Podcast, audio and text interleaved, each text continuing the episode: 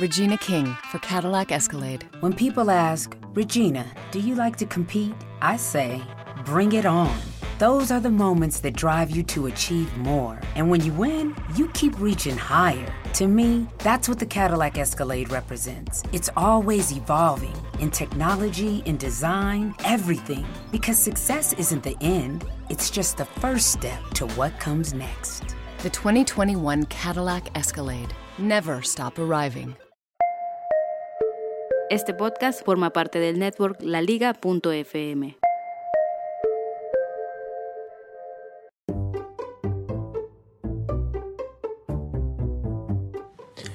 Teníamos que volvernos. Estábamos en Fort Lauderdale, Miami, y justamente salíamos del aeropuerto de Fort Lauderdale, Miami.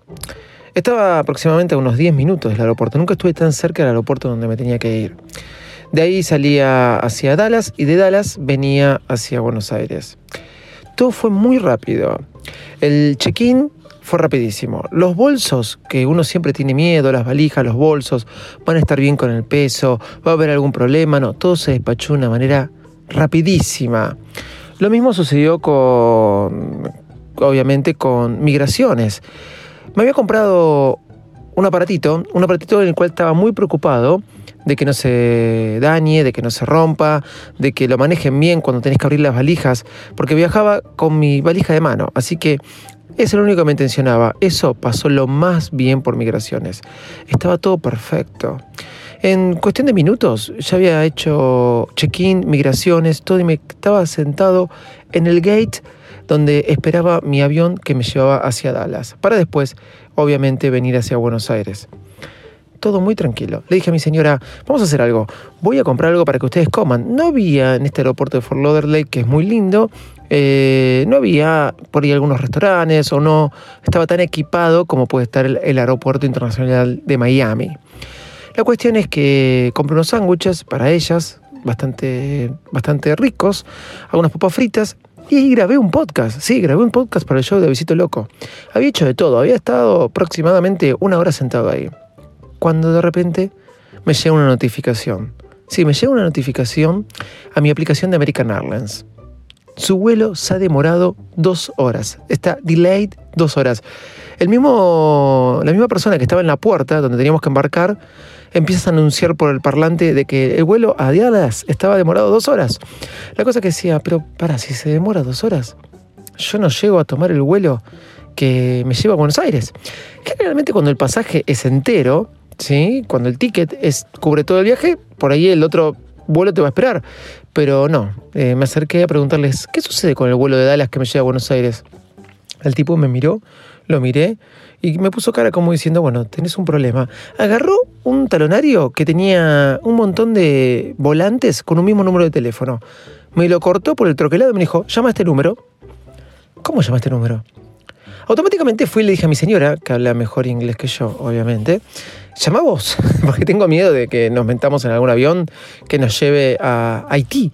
No, la cuestión es que ella me dijo, no, habla vos. No, habla... así estuvimos más o menos unos cinco minutos. Hablo yo. Entre mi inglés y mi balbuceo le empiezo a explicar, mira, no quiero que me lleves a Nueva Zelanda, me quiero ir a Buenos Aires y el vuelo que tenía que tomar hacia Dallas y después eh, de Dallas a Buenos Aires está demorado, por ende no voy a tomar el vuelo de Dallas a Buenos Aires. Cuando en un momento la persona me dice, hablo español, claro, se dio cuenta que mi inglés era paupérrimo. Así que me dice, mírelo señor, lo que le puedo ofrecer es un vuelo directo de Miami a Buenos Aires. Hasta ahí, todo bien.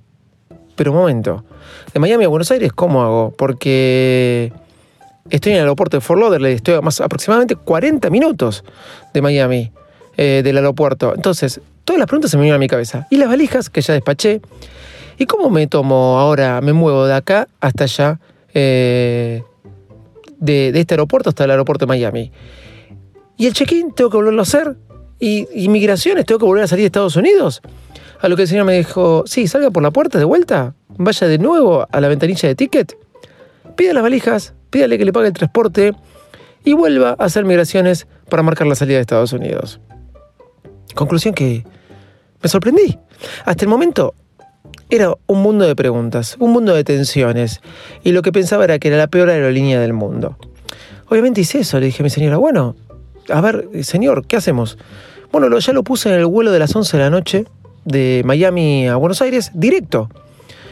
Y me dije, eran 12 y media de la tarde, a las 11 de la noche tengo que llegar, pero es la hora de mayor tráfico en Miami. Realmente esto es un problema. Salimos caminando, se nos abrió la puerta y de repente nos encontramos de vuelta afuera, en el aeropuerto. Encaramos a la mujer de, de las tickets y le explicamos cuál era la situación. La mujer nos miró, la miramos, nos dijo, no se preocupen, ahora les voy a buscar sus valijas. La mujer de American Airlines se salió por una puertita cuando vuelve aproximadamente a los 5 o 6 minutos. Nos dice, en tal eh, reclamo, en tal cinta donde van las valijas, ¿vieron? Esas cintas giratorias. En la número 2 creo que era, van a aparecer sus valijas en 5 minutos.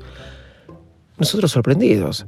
Y nos da un voucher, nos da un voucher, un, un cartón donde nos dicen, después van aquellas shuttle camionetas, eh, que se dice shuttles, que están allá y les dan este voucher. American Airlines hace cargo del transporte de este aeropuerto hasta el aeropuerto de Miami. En conclusión de 10 minutos ya habíamos tenido nuestras valijas.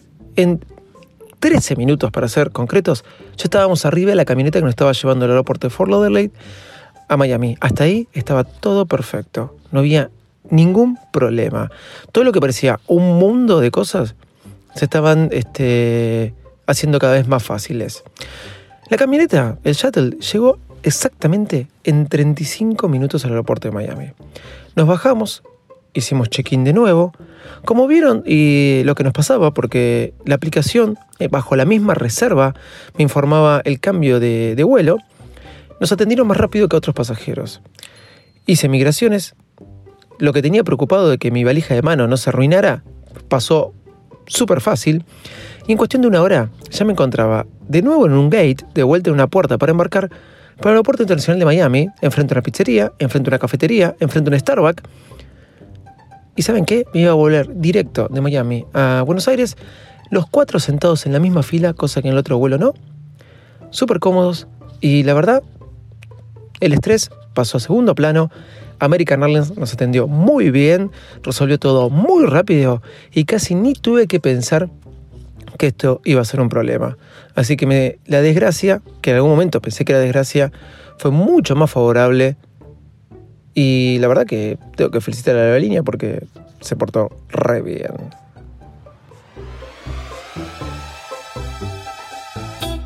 Señoras y señores, aquí comienza el podcast más desprolijo del mundo Apple. Hola, ¿cómo andan? Bienvenidos a un nuevo episodio de Baires Mac. Yo soy arroba de Visito Loco y de esta manera comenzamos el episodio de hoy con José en los controles y hoy vamos a hablar de historias de viaje, las cosas que nos compramos, las cosas que probamos, las que no y muchas cosas más. Vamos, que arrancamos. ¿Cómo andan? Bueno, acá de vuelta en la ciudad de Buenos Aires. Hemos vuelto después de las conferencias que tuvimos que dar sobre podcasting en Miami. Y bueno, realmente una, una locura. Eh, me pareció en su momento lo que me estaba sucediendo. Eh, uno se mueve con cuatro, eh, con tres personas, mi esposa y las dos nenas, pero más que nada las dos nenas chiquitas, para todos es un gran movimiento, valijas de mano, uno se va con tres valijas y vuelve con 20. La cosa siempre es así, no entiendo bien por qué. Pero si no gastamos en nada, no compramos prácticamente nada, siempre esa es la, esa es la conclusión, pero las valijas de tres pasan a 20. Entonces imagínense movilizarse de un aeropuerto al otro cuando ya habías despachado valijas. Bueno, parecía un infierno, pero todo se resolvió rapidísimo. Si tengo que hablar de historias de viaje y tips de viaje, realmente me quedé muy, muy este, sorprendido de lo bien que funciona la aplicación de American Airlines. No me paga nada American Airlines, no me paga nada LATAM, solamente lo comento de usuario. La aplicación de LATAM a mi viaje de ida era de Buenos Aires a Chile con LATAM y de Chile a Miami con American Airlines. Era un, eh, en un viaje que saqué con millas, así que estaba compartido ese ticket. Y la vuelta era Fort Lauderdale a Dallas y Dallas a, a Buenos Aires, todo con American Airlines.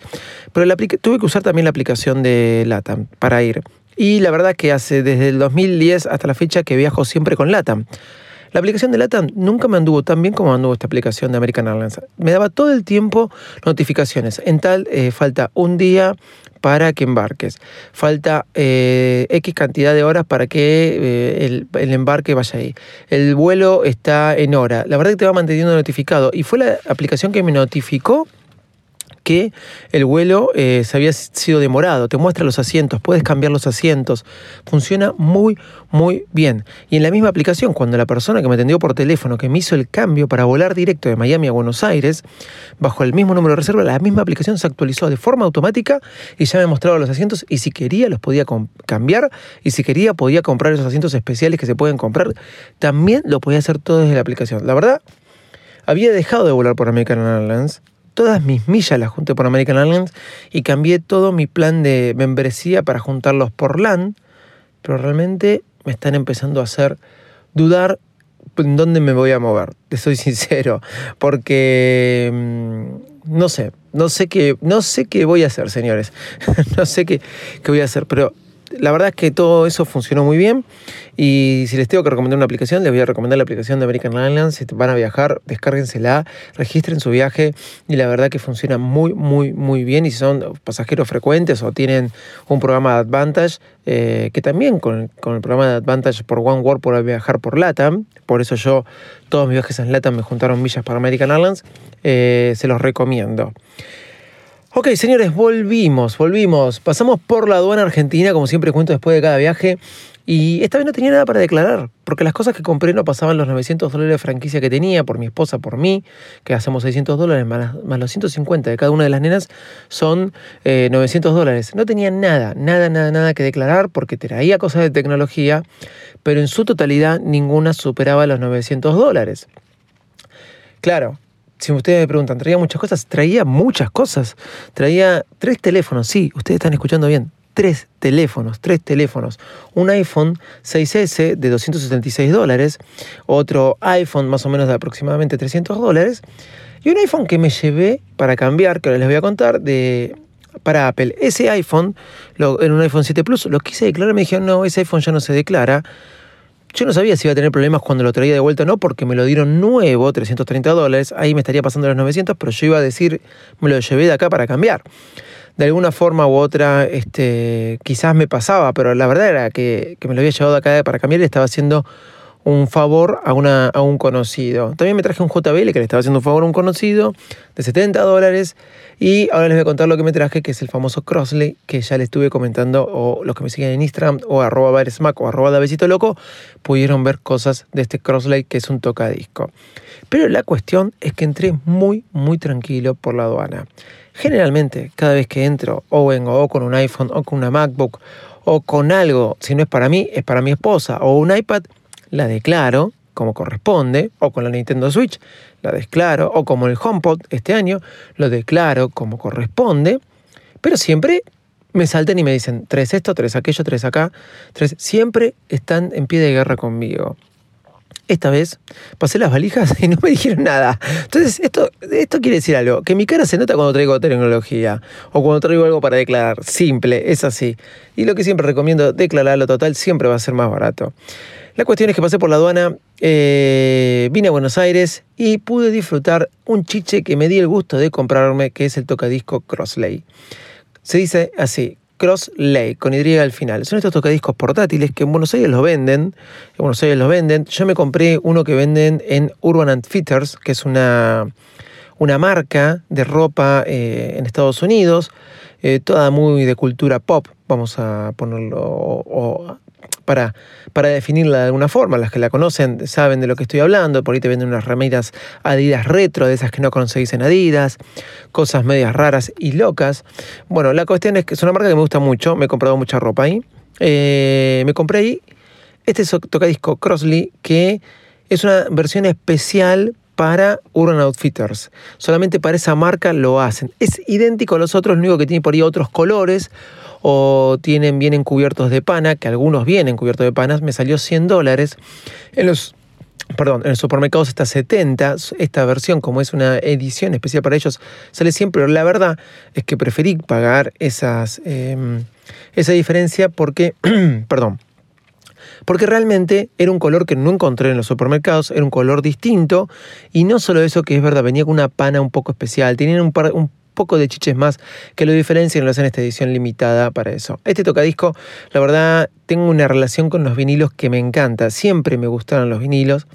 Vengo, puedo decir que salgo de ahí. Mis padres se conocieron trabajando en Winco, los dos. Winco, una empresa argentina que hacía, eh, fabricaba tocadiscos, muy popular algunos con algunos años más saben de lo que estoy hablando, otros no tienen ni idea de lo que estoy hablando, pero fue muy popular en su época, fabricaban tocadiscos, ahí se conocieron ellos, trabajaron muchos años ahí y ellos tienen muchos discos de vinilos por haber trabajado, por haber trabajado ahí. Y como que tengo un cierto romanticismo con esto. Eh, y aparte el sonido, el sonido es muy bueno. De esto hemos hablado muchas veces en el podcast que que, tengo junto a mis amigos arroba patolopardo y arroba jcc846, ni que me lo pidas de rodillas, ahí pueden escuchar muchos episodios que hemos hablado del tema vinilos. La verdad que muy contento. El Crossley eh, suena muy bien con los eh, parlantes que traen, porque es portátil, trae unos parlantes, pero al mismo tiempo puedo conectarlo a parlantes externos y puedo conectarlo mediante Bluetooth a otros parlantes. Algo que me pareció muy, muy, muy bueno. Me compré el disco de eh, Lenny Kravitz, el Great Hits, eh, un disco que tenía en CD, que lo he escuchado, lo he dado vuelta 20.000 veces, lo he escuchado viajes enteros, ese disco.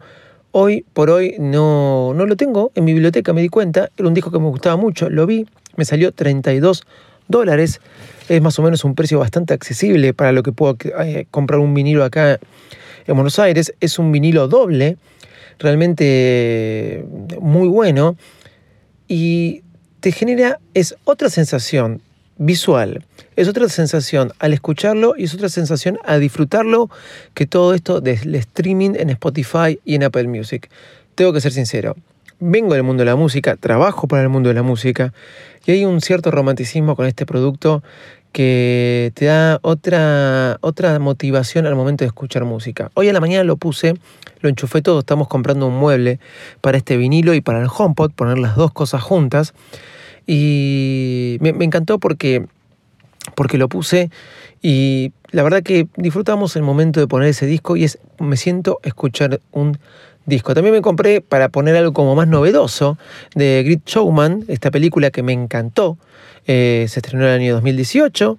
Eh, me compré el disco también eh, en vinilo de esta película. Es muy buena banda musical, algo muy nuevo del año 2018 con algo quizás también nuevo para la época, porque no, había, ya no había vinilos cuando salió este Great Hits de, de Lenny Kravitz, que habrá sido año 99 más o menos, en que salió ese disco. Ya los vinilos no se usaban.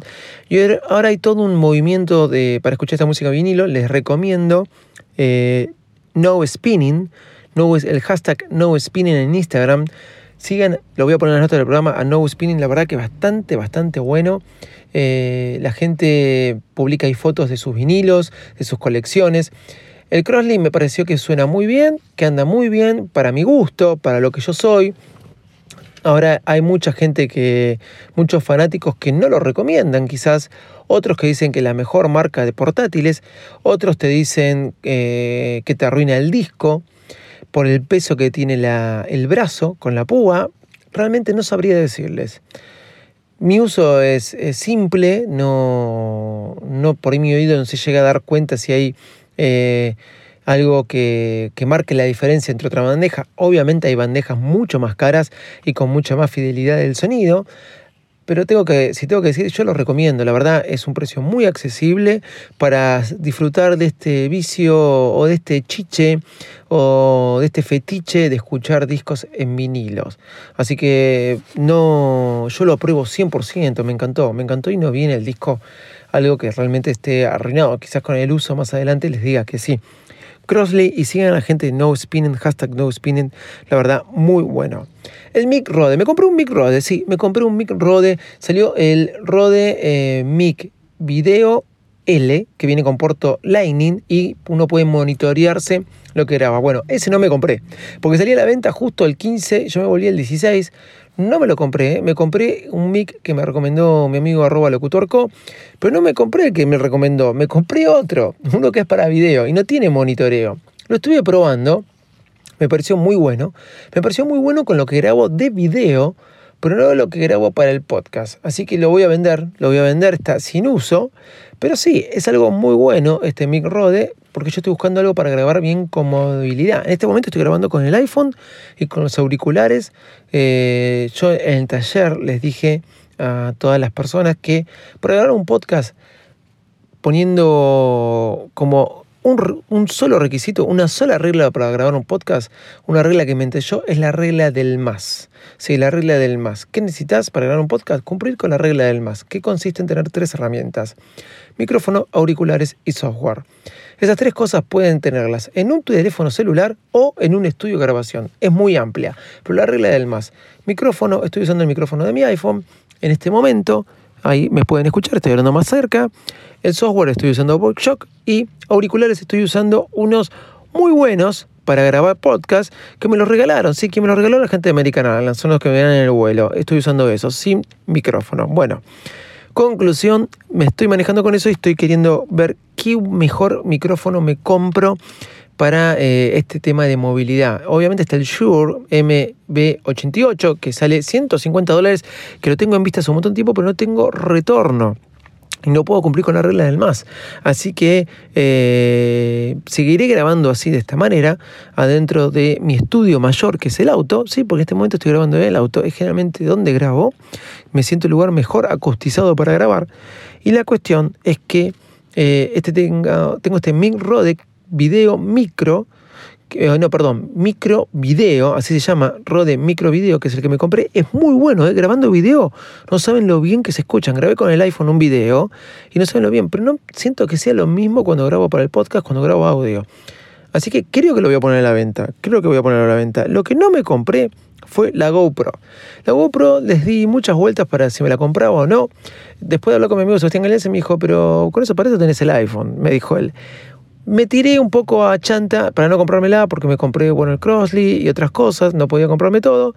Después, cuando decidí no comprármela, apareció em, Javier González de Aprendo Fotografía, excelente podcast, escuchen el último episodio, se los recomiendo diciéndome, si hay algo de lo que te vas a arrepentir en la vida es de comprarte una GoPro. Lo mismo me dijo Christian Olsen y bueno, llaman varias personas que me dicen, no hace falta que no seas este, muchos te dicen, es el Pepe, cómpratela porque no haces deporte extremos o esto o aquello, pero vos que corres o andás en bici o vas a usarla en la pileta, porque ahora viene el momento de pileta, realmente hay algo buenísimo que es la GoPro un poco me arrepentí de no haberme comprado, pero también me daba fiaca el tema de cargar con la tarjeta y después descargar los videos de la tarjeta a la computadora. Eso ya me pone un poco nervioso. Me encanta iCloud, que es lo que filme o lo que saque fotos, lo tengo en el iPad o en la Mac de manera totalmente sincronizada. No me compré la GoPro, no me compré algo que tenía muchas ganas, que era la cámara Polaroid, la instantánea. Estuve a punto de comprármela, salía 120 dólares.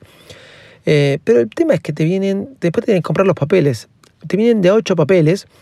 Tengo la Fujifix 8 que estuvo muy buena, le he, usado, le he dado uso, no un uso explosivo, pero salen muy caros también los papeles.